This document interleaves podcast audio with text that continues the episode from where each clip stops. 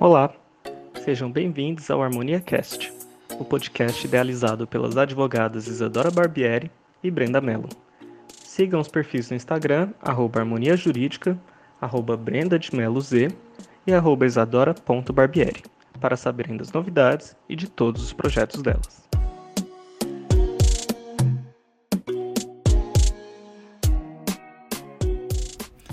Oi, gente! Sejam muito bem-vindas a mais um episódio do Harmonia Cast. Hoje nós vamos falar de um tema muito importante que foi votado por vocês lá no Instagram, que é violências contra mulheres lésbicas, os tipos de violências. A gente vai trabalhar um pouquinho esse tema com vocês no episódio de hoje.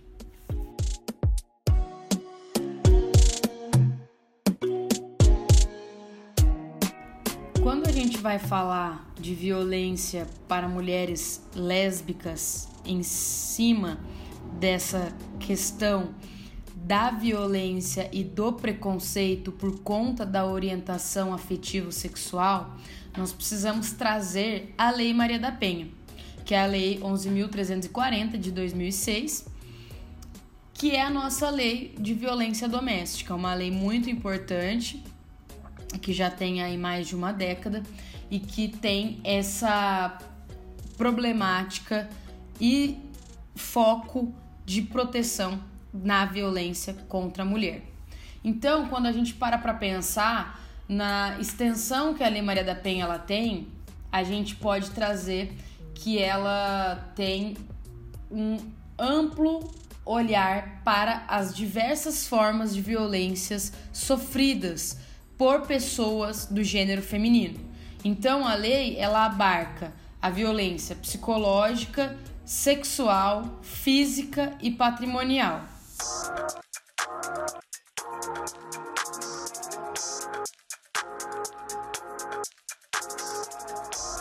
É importante a gente falar isso porque muitas pessoas acham que a Lei Maria da Penha ela contempla apenas a violência doméstica física ali. E quando a gente fala da Lei Maria da Penha, nós estamos com esse olhar amplo da violência em todos os seus contextos. E é importante também a gente falar que a, Lei Maria da Penha ela é aplicada dentro da unidade doméstica por qualquer pessoa que ali esteja que pratique algum desses tipos de violência contra aquela mulher. Então, não só pela companheira, pelo parceiro, parceira, parceire, mas também pela mãe, pelo pai, pelo irmão ou parentes, tanto é, que sejam de sangue quanto por afinidade. Então é importante a gente falar isso também, porque é um mito que gira em torno da violência doméstica que só se aplica a casais. E é algo importante porque muitas mulheres lésbicas vivem essas formas de violência também no seu ambiente familiar. E quando a gente está falando da relação afetiva sexual, também. E precisamos olhar tanto para a violência psicológica, que muitas vezes acontece, e é um mito achar que é, casais também de mulheres, que entre casais de mulheres não ocorre violência física, porque ocorre também. Violência patrimonial também, que é muito comum, violência sexual. Então nós precisamos estar atentos a todos os tipos de violência que a mulher lésbica pode sofrer.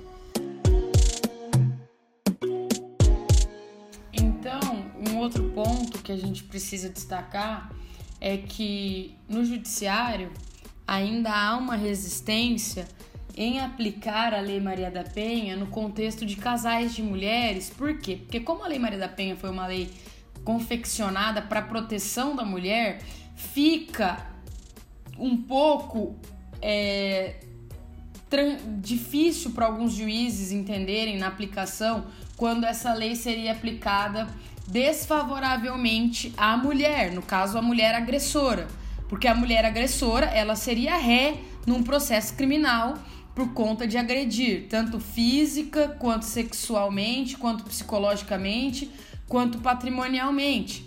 Então, alguns juízes não interpretam a Lei Maria da Penha no sentido de aplicá-la desfavoravelmente a uma pessoa do gênero feminino, que é uma pessoa que pode ter ali um comportamento de algoz dentro de uma relação afetivo emocional. Porém, já temos decisões aplicando a Lei Maria da Penha no contexto da, de um casal de duas mulheres e sim, aplicando medida protetiva, determinando o afastamento daquela mulher agressora. nós não podemos perder de vista também, gente, que as mulheres também cresceram nessa base machista estrutural, nessa construção social machista que nós vivemos. Então, existem muitas mulheres que replicam comportamentos machistas patriarcais, que podem então fazer ali algum tipo de agressão à sua parceira, à sua companheira, esposa, noiva, namorada, né, que tenha ali mantendo uma relação íntima de afeto. Então isso também é importante da gente destacar.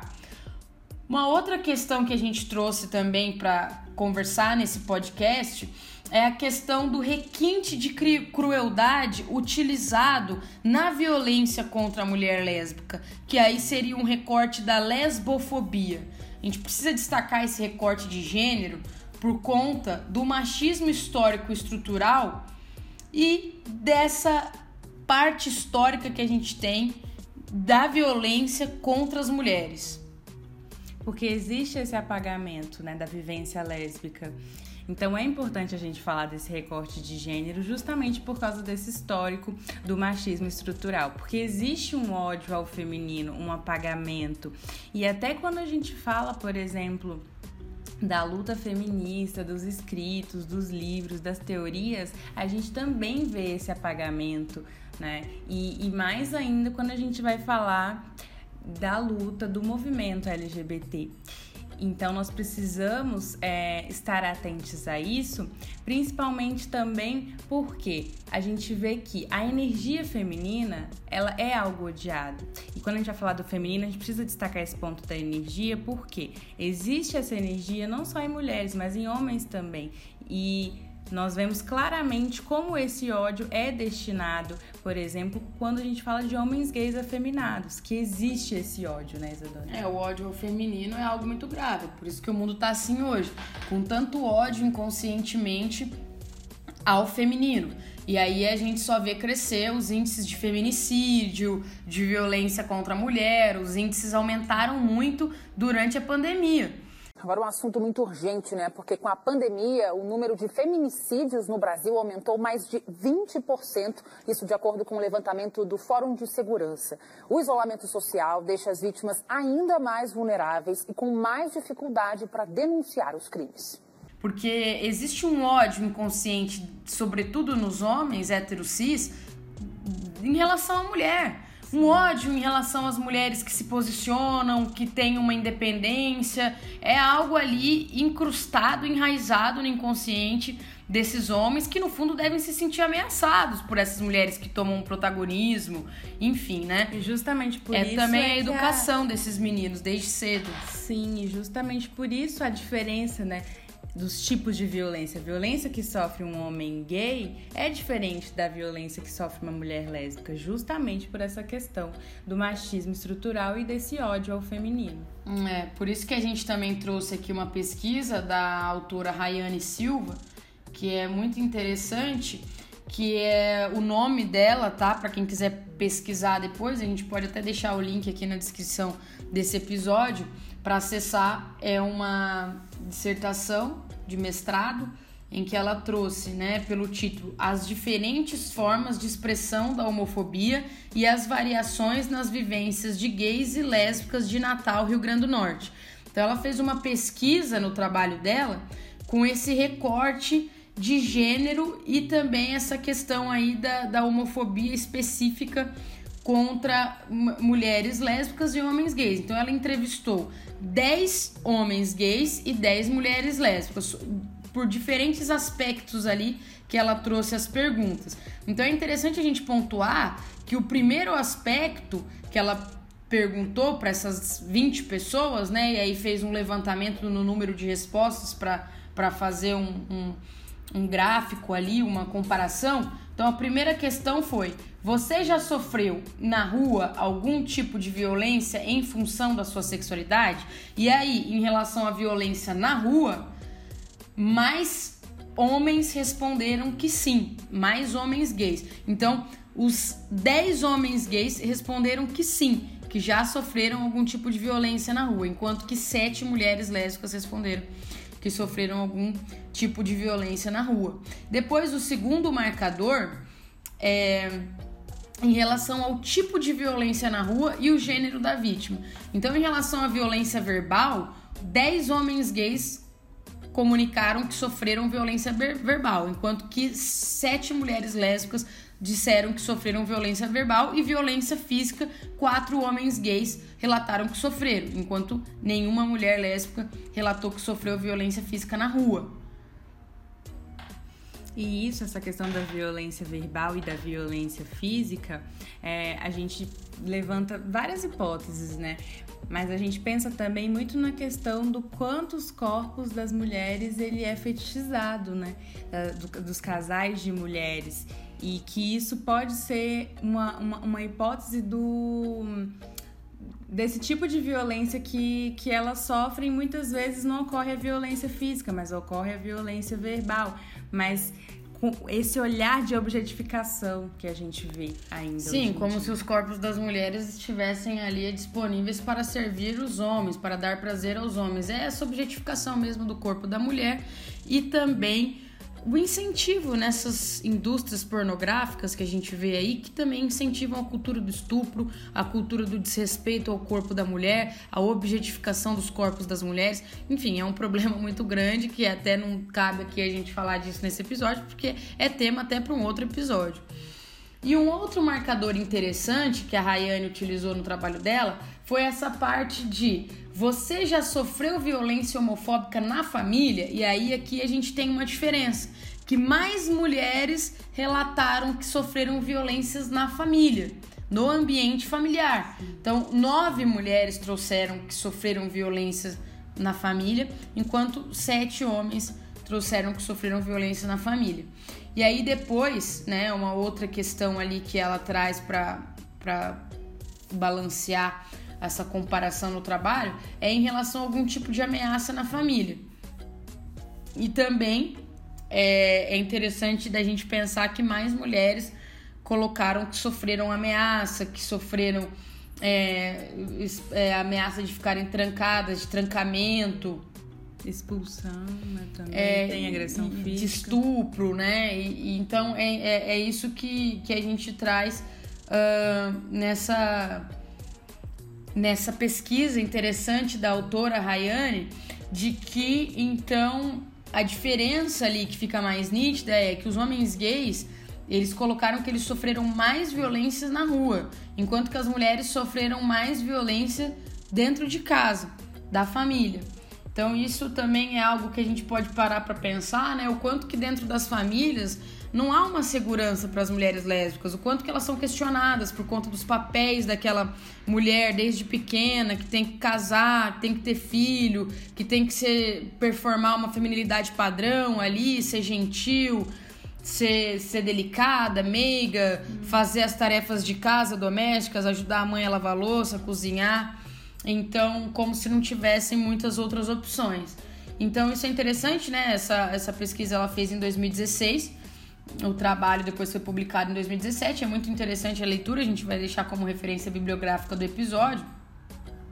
E um outro importante ponto para a gente deixar destacado, agora já no, no momento do final do nosso episódio, é em relação às pesquisas sobre a violência contra as mulheres lésbicas. A gente sabe que tem muita subnotificação. Isso quê? Porque muitas mulheres lésbicas não fazem um boletim de ocorrência da violência que sofreram. Às vezes, dentro de casa, tem medo de fazer um boletim de ocorrência contra um pai, contra uma mãe, contra uma avó, um avô, um tio. Então, elas se calam e não têm os dados totalmente que refletem a realidade. Mas a Teve gente uma... tem uma pesquisa né, da UFRJ que fala que a, do aumento né, da morte de mulheres em razão de serem lésbicas, que esse aumento foi de 237% no Brasil entre 2015 e 2019. Isso, é muito grave, né? Os números aumentando em razão aí da, da condição da mulher ser lésbica. Então é o lesbocídio, né? É um, um assassinato específico em razão da, da, da orientação afetivo-sexual, que a gente precisa ter atenção quanto a isso, porque é uma forma né, de violência em razão da orientação afetivo sexual e não por outro motivo, é o ódio mesmo em razão à orientação afetivo sexual daquela mulher. Então isso a gente precisa trazer como destaque e o próprio Código Penal cuidou de criminalizar recentemente aí com a alteração na lei dos crimes sexuais em 2018 também o estupro corretivo, que é a forma de estuprar alguém como se fosse corrigir algum comportamento social e também a orientação sexual ou a identidade de gênero, né? Sim. Então é importante a gente trazer isso, né? Que o Código Penal agora traz esse tipo penal, né? É uma qualificadora do crime de estupro, então é uma causa de aumento de pena, é uma, uma forma ali da pena ser majorada, ser aumentada em razão desse tipo de, de, de situação. Da pessoa querer estuprar uma outra por conta da orientação afetivo sexual dela, como se fosse corrigir isso.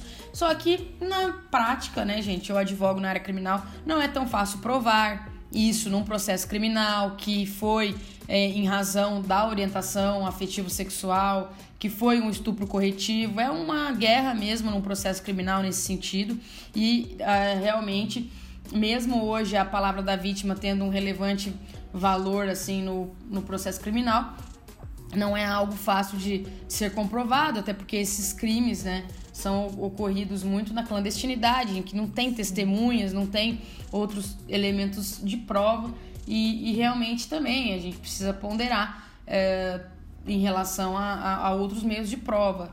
Né, que não sejam tão somente na palavra da vítima, porque também do outro lado a gente já viu muitas injustiças de condenações criminais baseadas tão somente em palavras da, das vítimas, e sobretudo nessa questão de crimes sexuais que geram muitos traumas e às vezes falsas memórias. Então tudo isso tem que ser balizado com muita, muita cautela e muita responsabilidade ali dos órgãos públicos, né, durante a investigação criminal, mas é um, uma forma também que o Código Penal utilizou para proteger a, essa violência específica a essas mulheres lésbicas que estão aí nas ruas e às vezes são violentadas única e exclusivamente por conta da sua orientação afetivo-sexual. E precisamos falar também que é necessário um preparo de todo o judiciário, da, da polícia, porque esse tipo de crime, e tanto o estupro corretivo quanto a lesbofobia, a gente não vê um preparo desses agentes para lidar com essas situações, né, Isadora? Isso. A gente vê que muitas vezes, como você mesmo disse, essas vítimas são é, subnotificadas, elas são revitimizadas quando elas chegam na delegacia e esses dados não são considerados importantes, essas pesquisas não são prioridade muitas vezes é, para levantar porque, esses números. Até porque é importante ter os dados em mãos, mas para criar políticas públicas em Sim. resposta a esses dados que são assustadores. Criar políticas públicas para a população LGBTQIA+, né, ter um mapeamento das violências só não é suficiente. Preciso criar políticas públicas em respostas e, e isso é muito importante, porque às vezes, mesmo diante de situações descaradamente discriminatórias, discriminatórias, LGBTfóbicas, as pessoas não conseguem sequer fazer um boletim de ocorrência com a, com a inserção correta ali no, do crime agora, que é a lei do racismo que regula por conta do despreparo das delegacias, não consegue nem ter nem isso. sabem que a LGBTfobia foi criminalizada. Isso, às vezes não consegue nem ter uma, uma, uma, capitulação correta no boletim de ocorrência, sem brigar muito, sem insistir muito numa delegacia, sem ter um acompanhamento de um profissional ou um advogado. Então isso é muito, muito importante. Pensar também que nós estamos em São Paulo, na maior cidade do país, e tem apenas uma delegacia especializada nesse tipo de crime que é a Delegacia de Crimes Raciais e Delitos de Intolerância, que é a DEGRADE, na região central aqui de São Paulo, só temos uma. São Paulo tem mais de 12 milhões de habitantes. Isso é muito grave. Então, é sobre esse contexto que a gente queria passar para vocês hoje o episódio, que é preciso uma conscientização geral, sobretudo dos órgãos públicos, dos agentes públicos, para saber receber essas vítimas e encaminhar esses casos da forma devida. E sim, infelizmente, A realidade da violência contra as mulheres lésbicas é muito grave e a gente precisa pensar sobre isso, precisamos pautar isso, conversar e trazer mais informações sobre esses assuntos para que a gente possa evitar e reduzir esses números assustadores dessas, dessas violências. Isso, cada vez mais. Então, esse foi o episódio de hoje. Esperamos que vocês tenham gostado. Votem lá nas sugestões de vocês para mais temas dos próximos episódios e até o próximo. Até, gente. Muito obrigada. Esse foi o Harmonia Cast. Se você quer ficar por dentro do conteúdo e participar da escolha dos temas, siga o Instagram arroba Harmonia Jurídica. Obrigado por ouvir até aqui e até semana que vem.